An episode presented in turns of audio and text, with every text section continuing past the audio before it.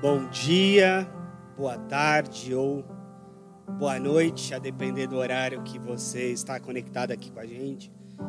Eu sou o pastor Reinaldo Júnior, aqui da Igreja Batista 21, e a gente está conversando sobre o Evangelho do Reino.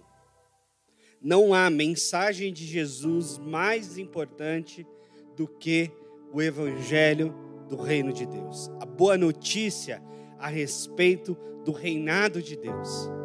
Ter Jesus na sua vida é fazer parte do reino de Deus, é se colocar debaixo da autoridade, do nome, do poder e da ação de Jesus.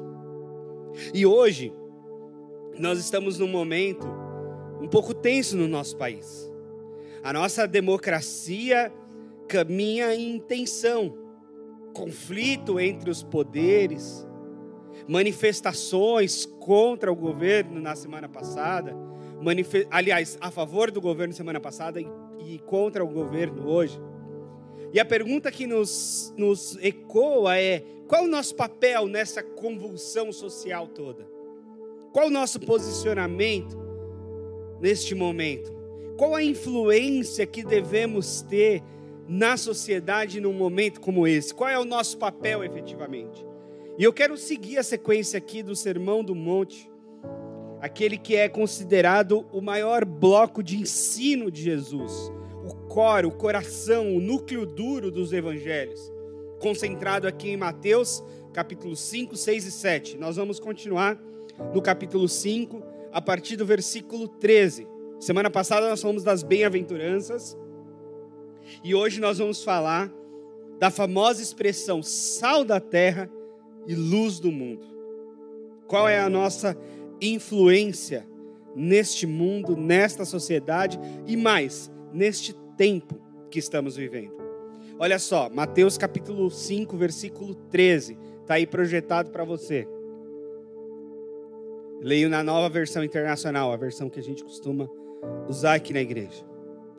Vocês são o sal da terra. Mas se o sal perder o seu sabor, como restaurá-lo? Não servirá para nada, exceto para ser jogado fora e pisado pelos homens. Vocês são a luz do mundo. Não se pode esconder uma cidade construída sobre um monte. E também ninguém acende uma candeia e coloca debaixo de uma vasilha. Ao contrário, coloca no lugar apropriado e assim ilumina todos que estão na casa. Assim brilha a luz de vocês diante dos homens, para que vejam as suas boas obras e glorifique o Pai de vocês que está nos céus. Vamos orar? Pai bendito, nós esperamos que o Senhor tenha recebido o nosso louvor, a nossa adoração. E contamos, Senhor, que o Senhor receba agora também na ministração da tua palavra, e que teu Santo Espírito haja nas nossas mentes e corações, iluminando transformando por meio da tua poderosa palavra, Senhor. Em nome de Jesus. Amém. O Evangelho do Reino. Qual é a influência que nós devemos ter na sociedade? Nesse momento do principal ensino de Jesus, ele diz em alto e bom som para os seus ouvintes, seus seguidores, seus discípulos, vamos dizer assim, ou candidatos a vocês são o sal da terra e vocês são a luz do mundo. Bom, para a gente entender melhor o texto bíblico, a gente precisa de alguma forma fazer uma viagem para a época que ele foi escrito, para o contexto em que esse texto se deu. Isso é fundamental para a gente ter um entendimento adequado. E qual é o contexto em que esse texto se deu? Bom, Israel a nação dos hebreus, que havia sido uma nação só, que havia sido dividida, que havia se tornado de novo uma só, foi invadida por vários impérios. Aliás, o conflito entre impérios era constante no mundo antigo, você deve saber disso. E nos dias de Jesus, a invasão era romana. E o sistema romano de dominação era: eles ocupavam o território, como a sua força estabeleciam governadores, prefeitos, organizavam politicamente e dominavam a partir da cobrança de impostos. Essa era a lógica de Roma. Crescer a partir do, do, do conflito bélico com seus é, numerosos soldados, mas uma vez dominado o território, eles assumiam a parte política, a cobrança dos impostos, enriquecia com a cobrança desses impostos e deixava essa população livre para algumas coisas. A população era livre para trabalhar, obviamente, pagando os impostos dos recursos adquiridos, mas era livre para trabalhar. Essa população era livre para cultuar, especialmente os judeus. Eles tinham a liberdade, eles tinham o sábado deles para ir ao templo. Eles podiam, inclusive, manter a sua contribuição ao templo, os seus dízimos, as suas ofertas ao templo. Era-lhes permitido. Mas a dominação territorial era toda romana. E havia também certos abusos dos policiais romanos. Isso era comum acontecer, né? Além dessa dominação política, uma certa violência e abuso da violência por parte de soldados romanos, isso era cotidiano, e às vezes um abuso, inclusive na cobrança de impostos, a ponto de Zaqueu ter dito a Jesus quando se converteu que ele estava disposto, se ele tinha defraudado alguém, defraudado alguém era, se ele tinha cobrado algum imposto a mais, algum imposto indevido, ele estava disposto a devolver quatro vezes mais. Ou seja, a lógica do imposto, ok, mas ainda com a lógica do, do imposto, que já era pesado, muitas vezes os cobradores de impostos romanos ainda cobravam aquele por fora, aquele a mais. E qual era a expectativa do povo de Israel? Ora, a expectativa do povo de Israel era de um Messias, de um Salvador. Mas esse Messias que o povo de Israel aguardava, não era um Messias pacífico, não era um Messias religioso, não era um Messias num padrão assim de um, de um grande mestre espiritual, não. Eles tinham a, a expectativa de um Messias político, de um Messias de guerra, de um Messias de batalha de um Messias semelhante a Davi, que pudesse derrotar os inimigos e libertar e fazer de Israel uma grande nação, forte e independente novamente. Essa era a grande expectativa. No entanto, vem Jesus. Jesus vem, vive 30 anos praticamente num anonimato, na pequena vila de Nazaré, onde ele é criado. E quando ele começa o seu ministério a partir dos 30 anos, ele faz especialmente sinais espirituais. Ele mostra o seu poder sobre a natureza quando ele acalma a tempestade e anda sobre as águas. Ele mostra seu poder sobre os espíritos malignos quando ele expulsa demônios. Ele mostra o seu poder sobre o corpo quando ele cura pessoas de doenças, de enfermidades. Ele mostra poder sobre a morte quando ele traz pessoas de volta da morte, como ele fez com Lázaro.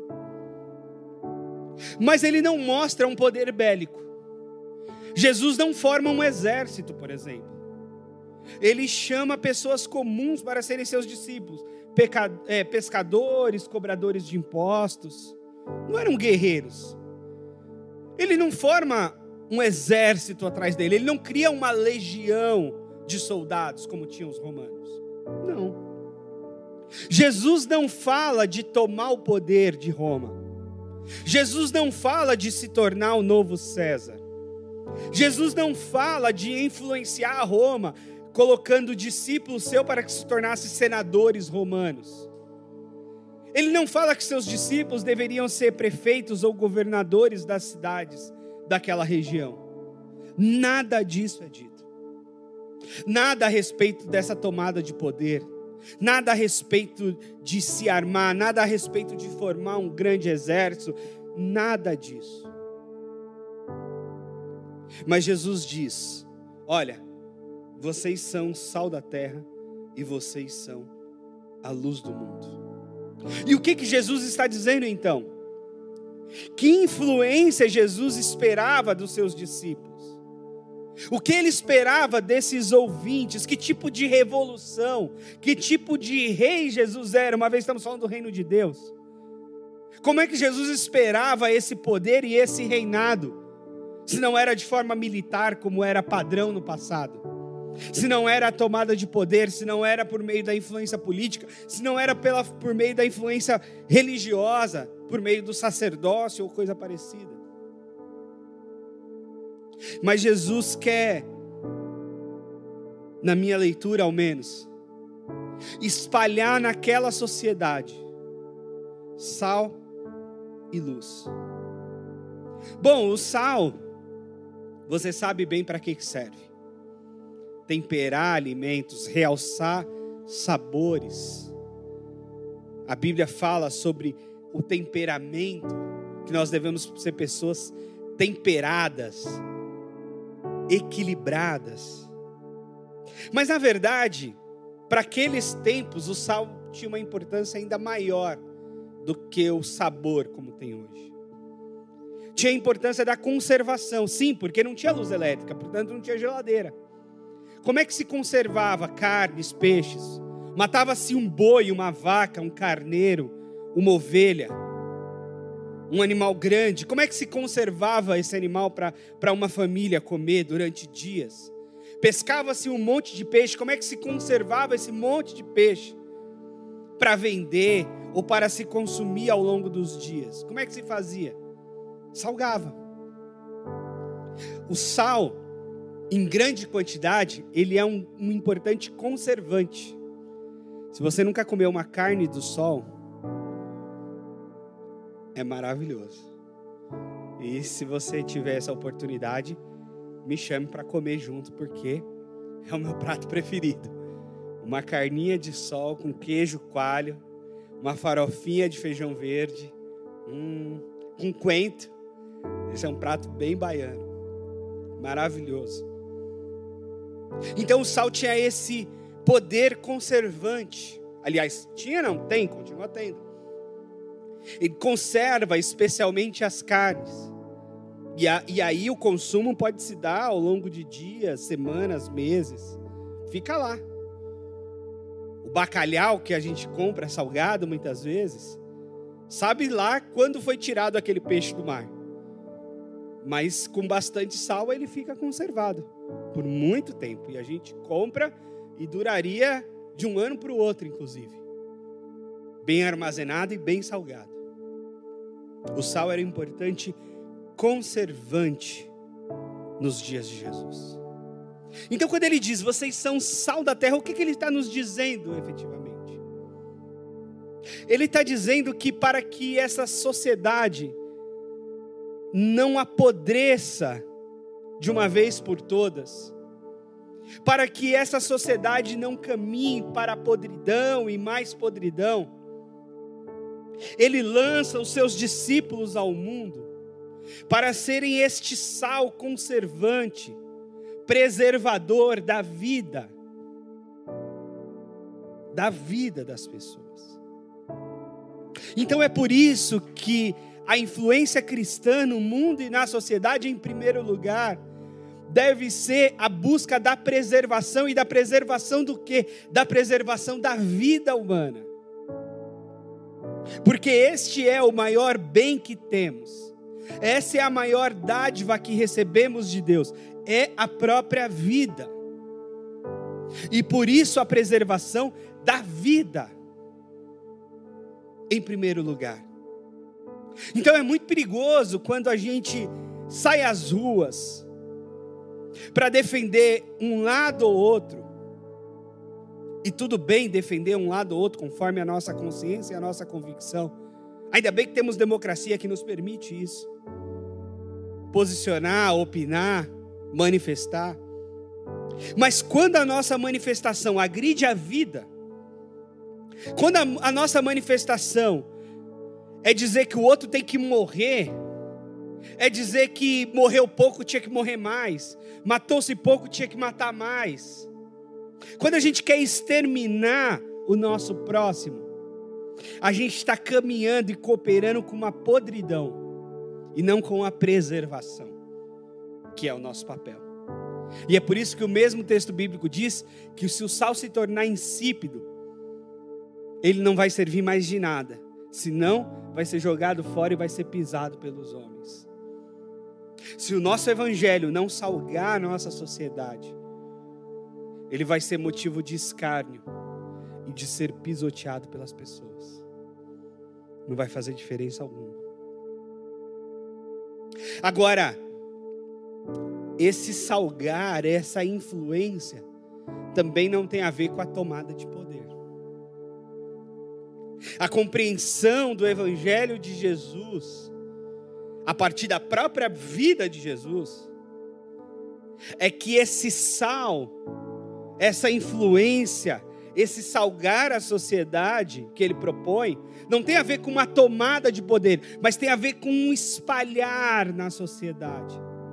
Você não vê o sal, você não deve ver o sal no alimento. Você deve apenas sentir o seu sabor. Ele está lá. Mas ele está lá disfarçado. Você deve estar espalhado nessa sociedade salgando. E a luz segue a mesma lógica. Jesus usa duas imagens para dizer a mesma coisa. Vocês são sal da terra que salga, que preserva e que preserva a vida em primeiro lugar. Essa é a grande notícia do reino de Deus.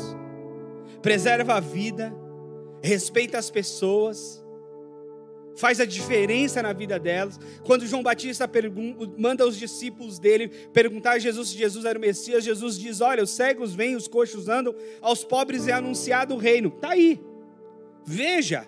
Veja o que eu estou fazendo, veja se eu não estou salgando este mundo com a minha presença. Você só vê. E por outro lado, nós somos a luz do mundo. Nós devemos oferecer às pessoas uma luz, algo que ilumine, algo que clareie a escuridão e as trevas por onde elas vivem. Agora, óbvio que a gente tem que tomar cuidado com uma pretensa arrogância que podemos ter. Porque parte da nossa caminhada do reino é a humildade, de reconhecermos também pecadores, de reconhecermos também limitados diante daquilo que vemos na vida, de reconhecer que o nosso ponto de vista é apenas a vista de um ponto, e que existem diversas perspectivas e que nós buscamos a iluminação, a inspiração do Espírito Santo de Deus que nos guia. E nos guia, em primeiro lugar, a servir, a ser uma luz direcionadora, ser uma luz que serve as pessoas. Para que, que, que, que a, a luz existe? Existe para nos servir. O sol nos preserva a vida. A luz elétrica ajuda a gente a, a viver e a viver melhor com as tecnologias que estão à nossa volta. Isso é vida, isso é preservação da vida. E essa deve ser a nossa influência. É verdade que além dos três poderes da República, executivo, legislativo e judiciário, que já se tensionam entre si, mas faz parte do jogo, são chamados os freios e contrapesos da democracia. Mas é verdade também que no, nos movimentos sociais surgem outras forças. Os partidos políticos são uma força. Existe a força da igreja. A igreja Católica Romana sempre foi muito influente no nosso país. E nos últimos anos, pelo salto quantitativo, a igreja evangélica também. A força midiática dos grandes canais de, e veículos de comunicação é uma força. Não são poderes exatamente da república, mas são forças que estão aí, que estão postas. Existe a força da bandidagem, do crime organizado, das milícias. É uma outra força obscura, mas que a gente não pode negar que está agindo na nossa sociedade. Agora, o que a gente não deve considerar, e acho que é o grande perigo da igreja hoje, é justamente a gente deixar se seduzir e entrar na disputa como mais uma força dentre essas. Como mais uma força que quer tomar o poder dentre esses outros poderes. Alguém já disse que alguns querem fazer do Brasil uma teocracia, um país governado por Deus.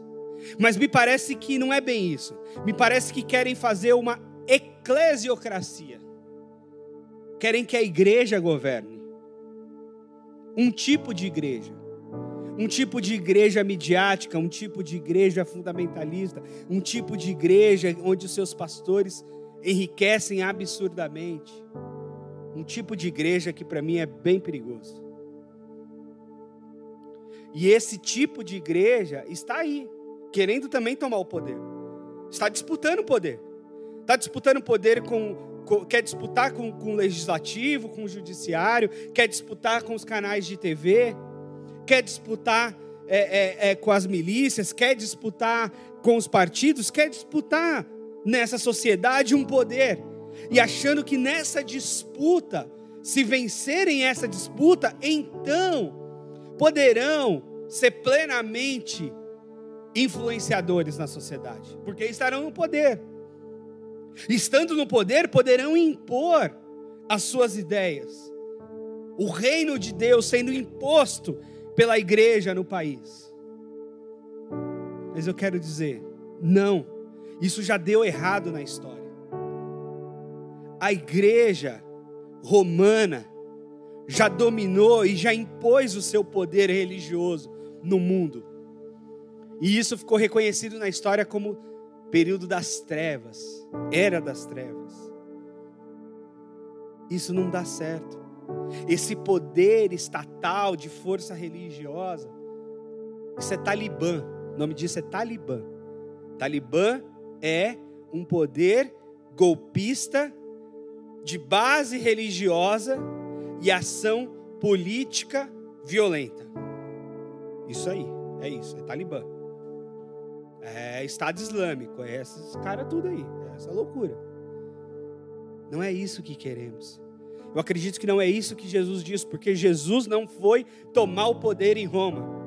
Jesus não foi fazer dos seus discípulos senadores romanos. Jesus não foi tomar o lugar de Pilatos ou de Herodes ou de César. Jesus disse: O meu reino não é desse mundo, e tudo que vocês precisam fazer é se espalhar e influenciar a sociedade. E como é que a igreja influencia a sociedade? A igreja influencia servindo as pessoas. Porque o texto termina dizendo: que assim brilhe a luz de vocês, para que os homens vejam as boas obras e glorifiquem o Pai que está nos céus. A nossa luz, o nosso sal, ele age na sociedade a partir do serviço. Então a gente tem que sair desse jogo de poder, dessa disputa e dessa confusão entre os poderes, e nos posicionar em favor da vida nos posicionar como uma consciência da sociedade, nos posicionar como um, uma comunidade que oferece esperança para as pessoas, nos posicionar como um espaço de fraternidade, de solidariedade, no meio da loucura, das disputas e da violência política e social. Mesmo e principalmente considerando as nossas diferenças políticas ideológicas. Mesmo considerando o nosso pensamento distinto, mesmo considerando que na hora do voto nós vamos optar por, por votos diferentes, na hora de pensar a economia nós podemos pensar caminhos diferentes, mas nós, em primeiro lugar, nos amamos como irmãos, nós estamos unidos em fraternidade, em respeito e em amor, e nenhuma das nossas divergências vai fazer com que a gente queira destruir o outro romper com o outro, acabar com o outro, destruir o outro. Não. Porque a nossa índole, a índole de Jesus, a índole do reino de Deus, é uma índole para servir, para fazer boas obras e deixar que essas boas obras sejam formas das pessoas verem e glorificarem ao nosso Pai que está no céu. Essa é a nossa índole, essa é a lógica do nosso reino. E aí é nesse aspecto que dizemos como Jesus: o nosso reino não é desse mundo. O nosso reino entrou nesse mundo, porque Jesus entrou nesse mundo. O nosso reino dá sinais desse mundo, porque são sinais de vida, de amor, de solidariedade, de cura. Mas o nosso reino não é desse mundo. Nós não temos nenhuma pretensão da tomada de poder nesse mundo. Ah, quer dizer então que um cristão não deve disputar cargos públicos? Não, em absoluto. Se alguém tem vocação para a vida pública, eu já estive na arena pública, na Câmara de Vereadores de São Paulo, na Assembleia Legislativa, já estudei ciência política, política pública. Ok. É um bom caminho. Mas é um caminho e é uma carreira como qualquer outra. Um é médico, outro é advogado, o outro é engenheiro, o outro é dentista, o outro é contador, o outro é cientista e o outro é político. Ok. Cada um na sua carreira, cumprindo a vocação e o chamado que Deus deu. Mas não é uma lógica de tomada de poder. Deve ser uma lógica de serviço. De serviço. E nunca a igreja institucionalmente é a pessoa. Se um dia tivermos um candidato daí 21 a qualquer coisa, é a pessoa, não é a igreja. Não é a igreja a ocupar o cargo. Não é a igreja a ser presidente da república, a ser vereador, a ser deputado. É a pessoa. Jamais a igreja. A igreja tem o seu lugar. E o seu lugar é o reino de Deus. O seu lugar é ser sal da terra e ser luz do mundo. Para isso, nós nos espalhamos por vários locais da cidade. Sim, porque a cidade toda precisa de luz. Não é só aqui no templo que precisa de luz. A gente precisa de luz em todas as ruas da cidade. A gente precisa de luz em todas as casas da cidade. A gente precisa de luz em todos os prédios da cidade. A gente precisa de luz em todo lugar. É por isso que a gente se espalha para iluminar. A gente precisa de sal em todos os lugares. Nós não, não queremos construir aqui um monte de sal e ficarmos aqui em volta do monte de sal. Não. Em absoluto, nós queremos é um sal espalhado, preservando a vida em vários locais em várias esferas da sociedade, em vários campos do conhecimento, e servindo, e não entrando na disputa de poder que está aí. Muito pelo contrário, ao invés de disputar o poder, nós devemos servir a todos e promover a reconciliação. Aplaudir o bem de quem quer que seja que tenha feito esse bem. E fazer a crítica do mal, qualquer que seja que tenha executado esse mal. Sempre no horizonte de preservação da vida. O que é que mais preserva a vida? É esse o nosso engajamento. É esse o nosso sal, é essa a nossa luz. É pela e por preservação da vida, dignidade humana, respeito à pessoa humana, especialmente aos mais vulneráveis, especialmente aos pobres, às crianças, aos idosos, aos que mais precisam de tal sal, de tal luz. É assim que nós devemos caminhar.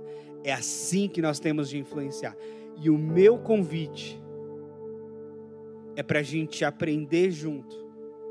Quando nós nos juntamos aqui e vivermos essa influência separados, quando estamos no mundo, na sociedade, na arena pública, nos diversos espaços que ocupamos e que temos a oportunidade de servir, com os nossos dons, com o nosso talento, com o nosso trabalho, remunerado, voluntário ou de qualquer jeito que seja. Não se acanhe do seu papel no mundo, mas também não creia e não entenda que Jesus tenha pregado uma tomada de poder, porque também não é o caso. E nós não vamos e não podemos nos seduzir pelos poderes desse mundo, em absoluto.